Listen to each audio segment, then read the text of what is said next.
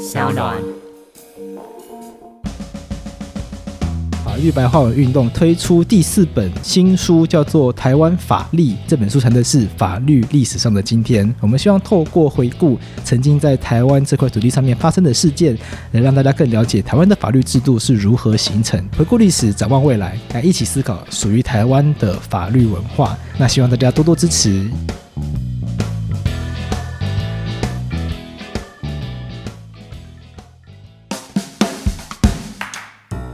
台湾推女性主义容不容易哦？我觉得相对于韩国或是日本来说，或是中国来说，就从亚洲来看啦，确实是容易了一点，但是就是还不够啊！你追求自由这件事情怎么会够呢？Hello，大家好，我是法律白话文运动的站长桂智，今天来到法科电台跟我们一起聊天的是。网络上有一个很有名的粉丝团，叫做“女性主义有事吗？”那我们邀请到他们的主编方琦来到我们节目。那在一开始，我们看到这个名字啊，“女性主义有事吗？”想说大家是不是觉得说你们的成员都是女性？其实外界可能会以为我们是公司之类，然后常在投履历的时候都会说什么“我想来你们公司实习”，但其实我们就是一个很单纯的学生组织。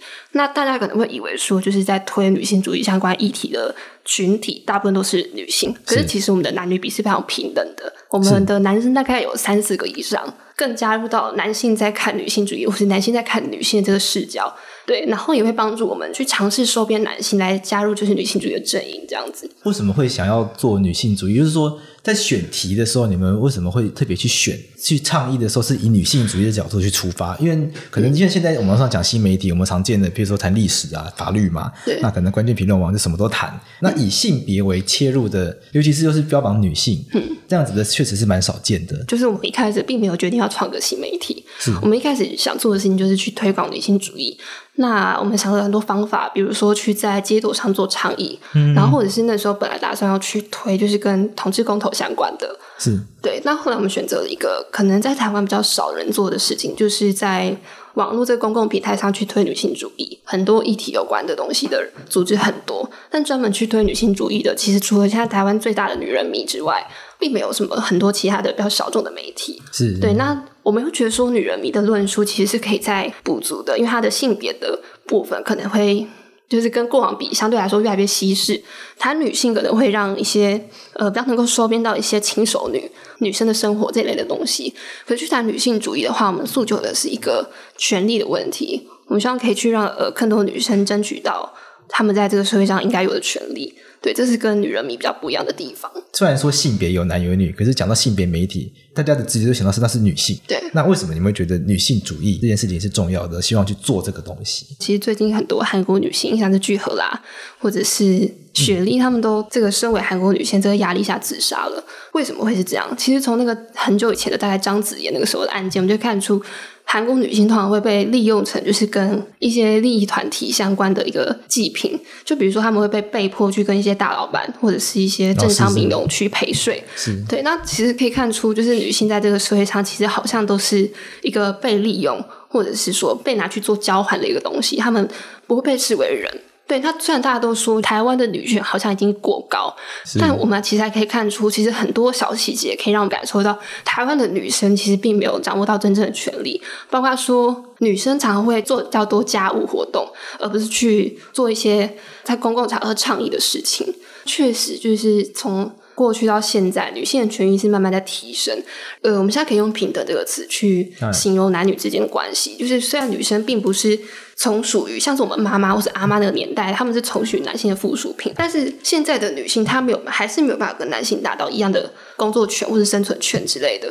对，所以我们现在诉求的并不是说要从女性把深渊中救出来。而是男性要跟女性站到一样的高度上，这才是当代的诉求。对，那是不是可以跟大家介绍一下，或者解释一下，说为什么会有父权这个概念？呃，其实父权这个词，你要去探究它英文的原因，我们会说它叫一个家父长制。家父长的意思就是说，其实在，在呃人类的社会是一个金字塔状的，最上面是年长男性，再下一层是年轻男性，然后再下一层才是女性。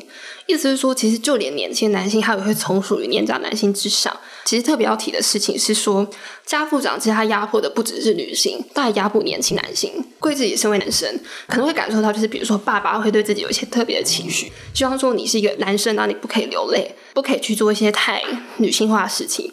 这其实也是一种父权对于男性的欺压。父权不止欺压女性，还有欺压男性。对，那这会不会是推广这个性别议题，或者是女性主义？他可能真正面临到挑战，就是说，可能大部分的网友他并不知道，很多男生打从心里觉得不应该展现脆弱的一面，不应该哭啊，然后不可能跟女生出去吃饭，一定要一是一定是他帮女朋友付钱，然后他不他不觉得这件事情有错。其实我们在推女性主义的时候，因为有事嘛，我们会很着重一个面向，是我们希望去收编男性。那其实中间我们也发过很多，就是类似去收编男性的文章，是说，呃，例如说为什么去探讨说为什么男人有泪不轻弹这个想法是错的，然后底下留言很妙，他们就会说。我从小就已经被这样养大了，有什么不可以？我已经完全内化，就是“男儿有泪不轻弹”这个说法。你们现在说要拯救我，根本就没有必要。对，他他没有觉得这个是一个需要修正。对他，他觉得这件事很正常，因为他从小就被父权养大了。所以你们在这边说想要撼动体制，想要拯救男性，其实根本就是没有必要的。那其实你可以从这个说法去看见，说他们被荼毒的真的很深。这其实就是父权它的可怕之处，因为它是一种慢毒，就会让大家就是慢慢的从这个呃他给予的文化或者指导当中成长，而不去就是意识到其实他们可以过得不一样。但这个会牵扯到个人选择的问题？就他们未必想要这样的生活。你说想要当一个比较阴柔的男性，或者说没有那么坚强的男性吗？但是有人想要啊。其实大家都说什么女性主义对我来说没有用。但是世界上就是有这么样的一个群体存在，那既然这个东西出现不会对你造成威胁，或者威胁到你原本的地位的话，那为什么不去让那些需要的人拥有这个东西？你刚刚讲到同志，我觉得蛮有趣的，就是说，因为女性主义看这个词啊，感觉是在讲女性，对，可是在讲同志的时候。他已经跳出男女这个框架，嗯、他已经他可能讲的是性倾向，可能一个喜欢男生的人，一个喜欢女生的人，或者有时候他会牵扯到说他生理的性向跟他喜欢的可能或者是，或者是他认同的，或是不同的性别。是那女性主义要怎么去处理同志的议题？呃，女性主义里面有一个概念叫做厌女，这个厌女并不是只是说一个人讨厌女性，它也包含说他讨厌阴柔的特质。那其实不管你是参加同志大游行，或者是呃生活中的同志的话，你都可以感觉到说他们身上，特别是男同志身上会有一种阴柔的特质在。那通常厌恶女性的人，通常也会厌恶男同志。可是这个厌恶女性或者厌恶阴柔特质这个意思，对，可能大家不是很好理解，因为就是讲很多男生喜欢就是女生阴柔的特质。应该说这个阴柔特质是出现在什么样的情况下？是女生之间其实会互相讨厌，然后通常这种被讨厌的女生，她们通常都会大家觉得她比较需要被保护，或是呃需要被拯救之类的。那其实社会上。嗯男性虽然好像会喜欢这种好像很可爱的特质，可是他们其实会站在其他女生的角度，会同时会一起去讨厌那个女生。就是可能大家讲这个很做作啊，对，很做作之类的这种的。对，然后这个阴柔的特质如果出现在男性身上，那就更明显。对，像是叶永志啊，在大家生活过程中，一定有那个在班上特别阴柔的男生是被欺负的？对，所以这个阴柔其实是要看场合出现。那在同志身上，在男性身上是特别容易被厌恶。所以我就觉得很有趣，就是说。很多女性主义的这个理论啊，或者是他们想要保护的对象，或者说想要诉求的这个目标，是希望大家去注意到这个社会有一个父权的文化，而且这父权文化它特别的会展现在排斥阴柔特质这个现象上面。我相信它不会是女性主义的全部，但我相信有一个很重要的一块会是这个。确实是，就是要去诉求平等之前，你必须要点出不平等的点到底在哪里。那就像我刚刚举的例子，比如说男性觉得说我自己现在已经活得很好，根本就不需要去。成为一个阴柔的人，那这种人他们就是根本就没有意识到父权文化的存在。对，那第一个首先要做的事情，当然就是去跟大家说有这个东西。那我们就是举例说，比如说像是厌女的文化啊，或者是那种家抚养制的文化，来去形构出这个父权文化的样貌，然后再去逐一击破它。这算是在去推广女性主义的时候一个必要的历程。可是，在推广女性主义的方法上，嗯，有一些方法是很直接的去攻击男性，就是说男性享有特权，跟男性想尽好。处或男性剥削女性，对，就是他的可能会让男性觉得说，男性我变成标靶，就是我活在这个体制里面。也不是我选择的，但当然我可能占到了优势，但某种程度上这不是我选择，因为我就我是一生下来，他对这个女性主义不理解或者不谅解，就来自于说好像我好像做错了什么。可是 也有不少男生是尊重同志的嘛，尊重女性的越越多，尊重同志越越多，能够去包容阴柔特质的男性越越多。可是他被因为具有男性的这个生理的这个身体而被攻击。我就举一个我们之前做过的东西来说好了。我们之前办过一个活动，叫做去征求对女性主义不满的人，然后我们就去想要去跟这些人沟通，然后去了解他们为什么对女性主义不满。是。后来我发现说，其实他们对女性主义不满是源自于他们的人生经验。最多的事情是他们曾经被前女友抛弃过哦，对，就是他们对于 女性的情商，对他们的情商导致说他们对于女性的厌恶延伸成对于整个女性群体的厌恶。嗯，那当他讨厌这个女性群体，在说我要更多权利的时候，他就更生气。是不是来跟听众朋友介绍女性主义的几个可能派别吗？好，其实就是你可以把它想成一条线，是左边我们就称为它激进女性主义，然后右边我们称为它，称它为是基隆的基，对，是基隆的激。讲激进，大家可能会觉得是很激烈的，英文是 radical，是那 radical。radical 的词根的意思是根基的意思，并不是说什么我们要很激烈的去改变社会，而是我们要从根基的方式去改变这个社会。是，比如说像是父权，我们都会说它是一个根植于社会文化的东西。嗯、那妓女她想做的事情，可能就是从深处把父权挖起来，然后丢掉这样子。然后另一边叫做自由主义女性主义，那这个流派就会相对来说比较轻松一点，他们可能只是想要就是让男性跟女性平等。然后激进女性她是相对来说比较激烈一点的，比如说她会去诉求说男男性跟女性之间的性行为本身就是一种不平等的存在，而男性的性器官跟女性的性器官本身就会让这个性行为产生一个宰制的效果。他会觉得说，女性好像在性行为中扮演是一个容器的状态，然后男性是一个进入跟主动的角色。所以他可能会认为说，女性主义本身就是一个在谈女性的东西，不可以由男性进入，应该以女性为本位。所以这就导致说，可能有一些呃立场比较激进女性主义流派，他会去拒绝收编男性，觉得这个是女性为主体的东西。自由主义的女性主义者比较关注的面向就会停留在男女平等这件事情上面。对，比如说他会希望，呃，可能就是诉求说，希望女性有投票权，然后希望女性有基本跟男性相同的生存权。嗯，对。那接近女性主义的话，可能有些更激进的人会觉得说，男性应该不存在于这个世界上，或者说父权应该被瓦解这样子。自由主义女性主义的话，就相对来说比较轻松，像是。呃，我觉得我们女性主义有什么样的流派，可能就比较偏向自由主义女性主义那边。是，对，所以就是很邀请男性进入女性主义的立场。呃，我们当然这个节目没有要去攻击或者去批判，嗯、因为我们这个节目的可能内容也没办法做到那样子的程度。但是因为积极女性主义的这样的立场，可能听众会很疑惑，就是说那。听起来像全面性的否定男性的存在，嗯，那为什么会去做出如此确实是蛮激烈的这样的一个主张？是不是因为在这个积极女性主义里面的学者啊，或者是观察家、观察者，他们确实观察到一些根深蒂固的、可能难以解决的存在于两性之间的一些问题？像是我刚刚讲的身体性上的不平等，就是一个无法解决的东西。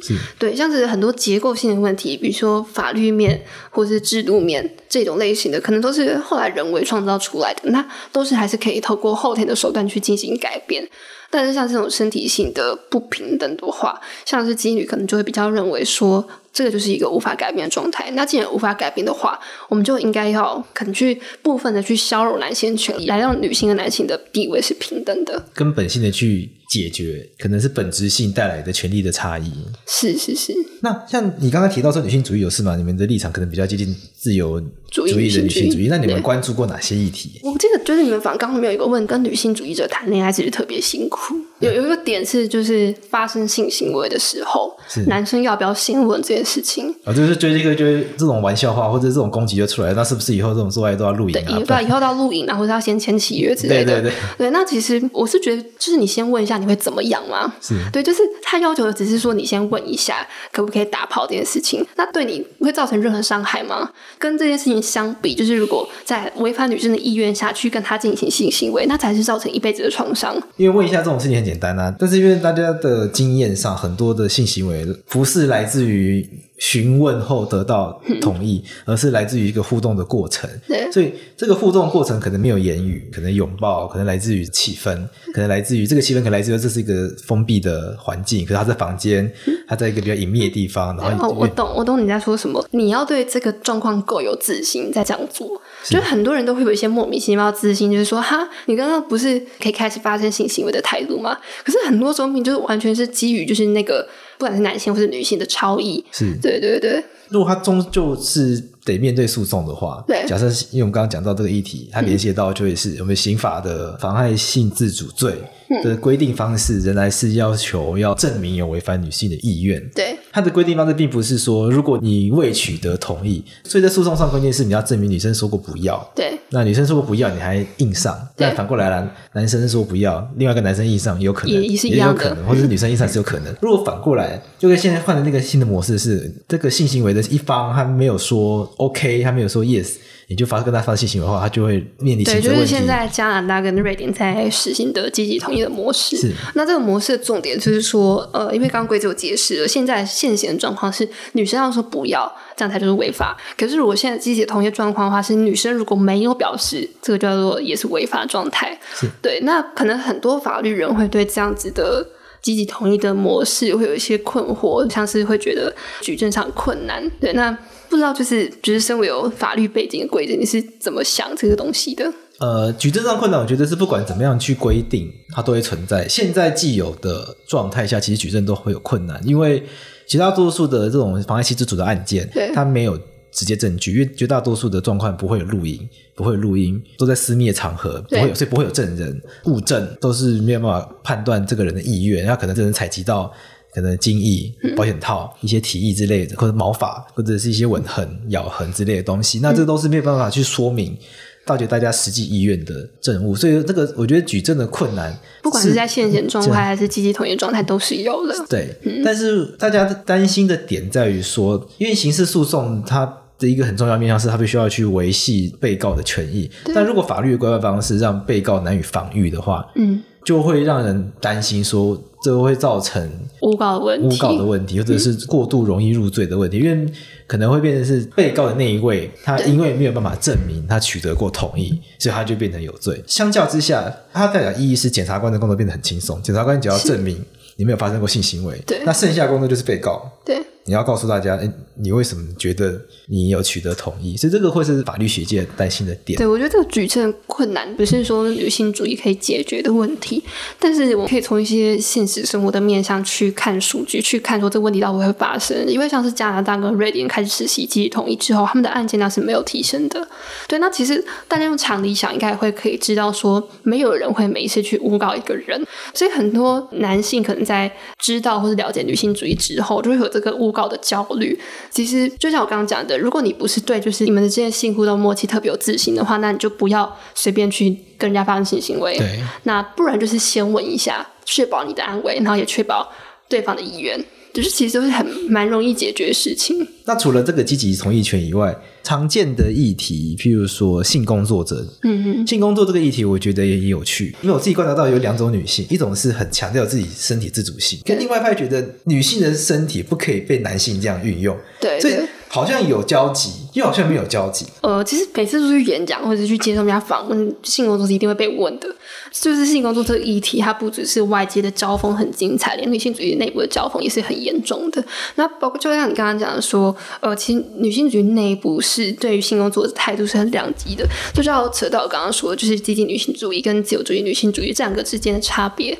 那像是自由主义女性主义，她可能就会认为说，对，这是我的身体，我如果可以用它来赚钱的话，那其实是一种。很女力的事情，很自主的展现，对，很自主的展现，就是我居然用这个我的身体去赚到男人的钱，对，所以他觉得这个是很很 power 的表现。那大积极女性主义会想说，你不管再怎么弄，你都还是只是臣服于男性。对，你透过你的身体来赚钱，但其实你还是受害了，你还是被压迫、被压榨这样子。特别是积极女性主义，它其实还有两个不可逃避的问题，像是人口贩运，是对，像是性工作里面一定会出现人口贩运的问题。那其实不管说我女性主义有什么立场是怎样，因为其实我们内部的立场也没有很统一，就大家成员之间应该一定有不同的想法。对对对，是我自己的立场的话，我可能会比较偏向中间偏积极女性主义一点点。是对，因为我没有办法去忽略人口贩运的问题。或是那些在呃性交易中产生的暴力的问题，是对，所以我就不觉得说它是一个这么灵活性、这么有自由度的东西。是那像女性主义有事吗？粉丝团如果像是你们的这个组织啊，嗯、如果大家彼此间观念这么的，就有这么多的火花的话，嗯、那你们对外再去做诉求的时候，要怎么运作？那我们的做法其实就是去尊重那个。携手的意愿。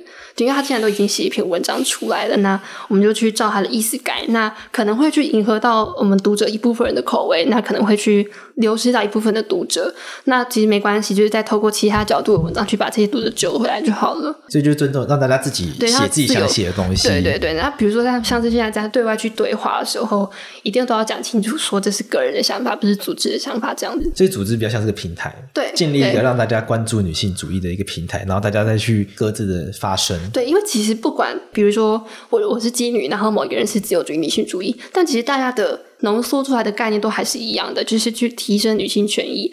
对，所以就算就是内部的大家的态度差这么多，但是其实输出出来之后的结果也不会差到哪里去。那你们的经营粉丝团的经验，嗯，你觉得这个是台湾女性主义，你还会遇到很大的阻力吗？在谈这件事情，你说在台湾推女性主义吗？对，还是会啊，就是其实可以从就是那些网群底下的留言，可以感受到这个社会慢慢的恶意。对，就是在台湾推女性主义容不容易哦？我觉得相对于韩国或是日本来说，或是中国来说，就从亚洲来看啦，确实是容易了一点。但是就是还不够啊！你追求自由这件事情怎么会够呢？对，我觉得比较有趣的点是，很多女生自己没有认同女性主义。哦，对，这很值得讲。我就拿我妈妈来讲了。嗯我妈妈就没有很认同女性主义的时候，我妈就说：“她说男女就是不一样啊，为什么硬要一样？”她说：“女生在家不用工作不是很好？”就以我妈为例子，她可能不是很能够理解说为什么要女性主义。我觉得确实不是每个，就像我刚刚一开始讲的，就是不是每个女性都是女性主义者，但是每个女性都很有机会让她成为女性主义者。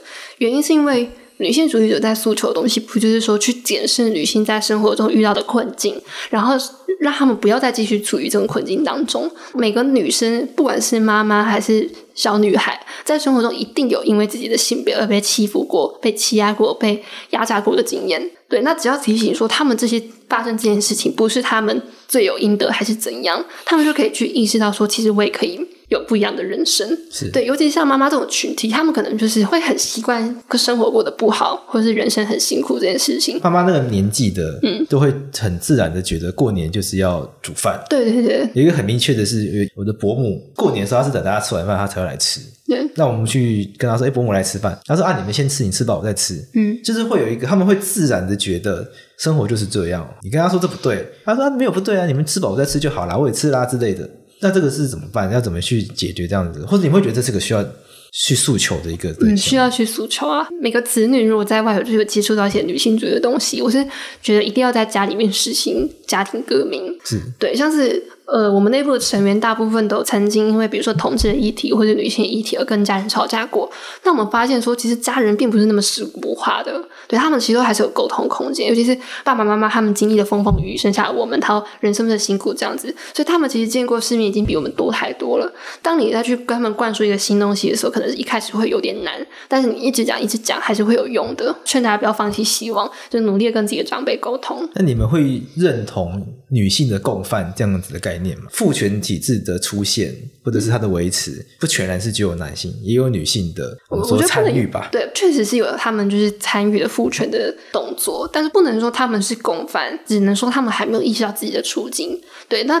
女性主义，他们当然是希望说，让每个女性都意识到自己的生活处境，然后进而去改变它。那他们可能是还没有接触过这个学术，或是还没有相信自己有改变生活的能力。对，像可能是这一类的因素去导致说，他们会认为说父权是美好的。我要讲的一件事情就是父权红利。对，很多人都会说，就是漂亮的女生，她在这个社会中可以得到男性额外的关注，然后或者说他们可以去找 Sugar Daddy 之类的。对对，然后他们就会因此以为说，其实自己也是在这个父权社会中的既得利益者。是。对，但其实这确实有常常听到这样子的批判，就是说女性也可以得利啊，对，女生化妆很多人喜欢你啊，对。之类的，就类似这种研究就会出来啊，说女生如果有化妆，甚至有讲的比较露骨一点，就可能穿的比较露，嗯，那工作上面试或者在工作场合获得主管青睐机会比较高，嗯，那就会被批评说女生有这种。男生不会有的优势，对，当然这个优势，我相信不会是你们是你们很认可的，是因为如何去回应？嗯、呃，就讲说，Sugar Daddy 来说好了，可能一个漂亮的女生，她可以因为保养而得到很大笔的金钱的资助，但是这个东西是会随着她的年华老去而消减的。对，对，就是当她今天如果不再貌美了，她们不再是父权当中的会受男性瞩目的对象，那这个利益就是不持久的。所以真正有持久力的那群，其实还是在男性手上，在那个 Sugar Daddy 手上。所以父权红利他们都是非常短暂而且容易消失的。所以把它称为是一种红利的话，我觉得女性不是很公平。然后再来说，也不是所有女性都可以享受到这种红利。长得不好看的女性，或者是个性比较保守的女性，她们就没有办法去。享受到父权红利，所以它并不是一个专属于所有女性的东西。所以当女性主义者跟一些上网民在吵架的时候，他们常把这个东西拿出来讲，这东西是不对的。那你们越来越认识女性主义，越来越观察到身边有这么这样子的现象。你们会怎么这样自处？就以你们自己的经验来讲，你们你刚才也提到说，你们的成员都跟家人、家庭成员多少都有很多的争执。那这个争执的过程，有没有一些经验可以分享给大家？如果要谈女性主义的话，你要你要去攻破家人的话，第一个要从妈妈下手。嗯嗯，对，因为其实女性主义它是一个很新潮的东西。然后他好像没有在关注那些比较有年纪的女性，对，比如说很多女性就是很除了妇女性之内挂之外，其实很少去关注说妈妈她们的生育的困难或是养育的困难。那我们最近也开始发现这一点。嗯，然后去多写一些，比如说妈妈在照顾上的问题，然后为什么他们要负担育儿的责任这一类的文章，就是粉丝他们不是都可以看，就是粉丝的模样嘛，对，粉丝画像，对，对对。然后我们发现，就是这些文章他们触及到的年龄是比较高的，是对。那包括是我妈也完全被这篇文章打动了，对，所以就是你可以去尝试女性主义的不同流派跟角度去跟。相对应的人去对话，可以从他们自己的处境，对，从他们自身经验去下手。因为大家不同年龄层、不同时代，大家遇到的经验其实不一样的。对，所以其实你要一开始去说服人家去接受女性主义的时候，你做的事情应该是说，因为其实女性主义还是一个很生活的学问。对，你应该去从他们的生活经验去下手，去问他们说。妈妈，你知道为什么你要这样做吗？为什么都是你在做家事，爸爸都不用做？然后你妈就会开始心生怨念，然后就去开始了解女性主义，然后反抗爸妈这样子。对，我们家的状况是这样子啦。所以重点就是你不可以把理论讲得太高大上，是你要从他们的生活经验下手。我们刚刚花了很多时间聊跟女性倡议女性主义本身既有的困难，因为很多女性自己未必有意识到他们的处境。那回过头来。根源来自于男性背后所反映的这个父权体制，那跟男性去沟通的时候，应该会更加困难嘛？而且这些男性受众情绪上就觉得，我觉得听到挑战他，听到冒犯他。对，听到我的答案的听众可能会有点不爽，就是我觉得这不是女性主义要负责的事情，是就是在推广女性主义的时候，同时还兼顾到男性的情绪，我觉得确实不是女性主义要负责的事情。因为女性主义之所以会叫女性主义，就是我们希望以女性为出发点嘛。所以如果今天一个在推广女性主义组织的成员，他们去关注到男性的权益的，或者男性的心情的话，那叫做恩惠。对，这个词可能有点过，但是大概是这个意思。对，那包括说，其实我们在做倡议的时候，会被问到一个问题是。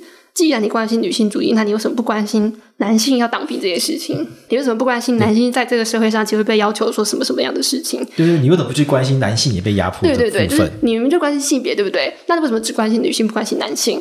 那我的立场是我希望他们自己去闯个男性权益的分专，让自己解决这件事情。是，好像有男性主义这个词出现，是有的男男性解放的样子，大家概念也是一样吗？就是希望从父权体制中解放出来，还是它有不同的概念？嗯，它概念是差不多是这样子的，差不多的。对，然后也是同时支持女性主义的，所以你支持男性的权益，不代表你会反对女性主义。对，这两件事情其实同时并存，其实并存的很有道理的。我觉得这个会是今天听众朋友可能最重要的一点，就是大家想到女性主义，可能很刻板印象就觉得说他在讲男女平等，嗯，然后很刻板印象觉得说倡议的都是女性的权益。我我想今天方琦很明确的带给大家一个很重要的观念是说，女性主义它真正对抗的是父权体制。这个父权体制，它厌恶阴柔的特质，所以这个状况导致我们在生活中绝大多数是女性受到压迫的情况。可是大家也不能忽略一件事情，是阴柔特质不会只出现在女性身上。嗯，所以具有阴柔特质的男性，特别是男同性恋这个族群，对，就会特别的也其实也被父权体制那个叫做压迫。但回过头来，异性恋男性他也受到压迫，因为异性恋男性。不能够表现出柔弱一面，他被赋予了一定的社会的角色。那如果脱离这个角色，譬如说你没有在上外面上班，今天如果男主外女主内倒过来的情况下，女生在外面上班，然后男生在家里带小孩，这个男性一定会被这个社会的他可能身边的亲友议论纷纷。所以这个也会是一个我们所讲的这个父权体制或者是女性主义者会去关注的面向。是，对。我们今天很感谢方琦来到法克电台来跟我们聊女性主义的这些议题。那如果大家对于女性主义有更多的兴趣的话，很欢迎大家到脸书粉丝团。你们就有粉丝团吗？还是你们有网站？啊、呃，有粉丝团，有网站，大家可以去看啊、呃，搜寻“女性主义有事吗”的粉专，可以看到更多文章。好，那希望大家都可以上去看一看，增加自己来认识一下自己生活的环境。呃，我自己个人的经验是，我觉得我们生活中有很多压迫，比如来自雇主的压迫，嗯、来自政府的压迫，国家暴力。但是性别的压迫是我们最难感受到的，可它真实的存在。因为性别的压迫，它已经直接成为我们生活中一部分。比如说，我上厕所一定有分男厕女厕，男生一定要当兵，女生不用当兵，这些东西我们自己习以为常。这种习以为常的压迫才最可怕的。但是如果没有女性主义这样子的一个观念进来的话，我们不会意识到原来这样子的一个社会现象，它其实在压迫我们的生活。嗯、那我很推荐大家到这个网站上面，女性主义有事吗？来认识女性主义。好，谢谢方琦。好，谢谢桂枝，谢谢。我是法律白话文运动站长杨桂智，除了主持法克电台，平常喜欢运动的我也会收听卓君泽主持的体育节目，小酌一下。赶快到 Apple Store、Google Play 搜寻 SoundOn S O U N D O N，下载 SoundOn 声浪 APP，带给你更多丰富的收听体验。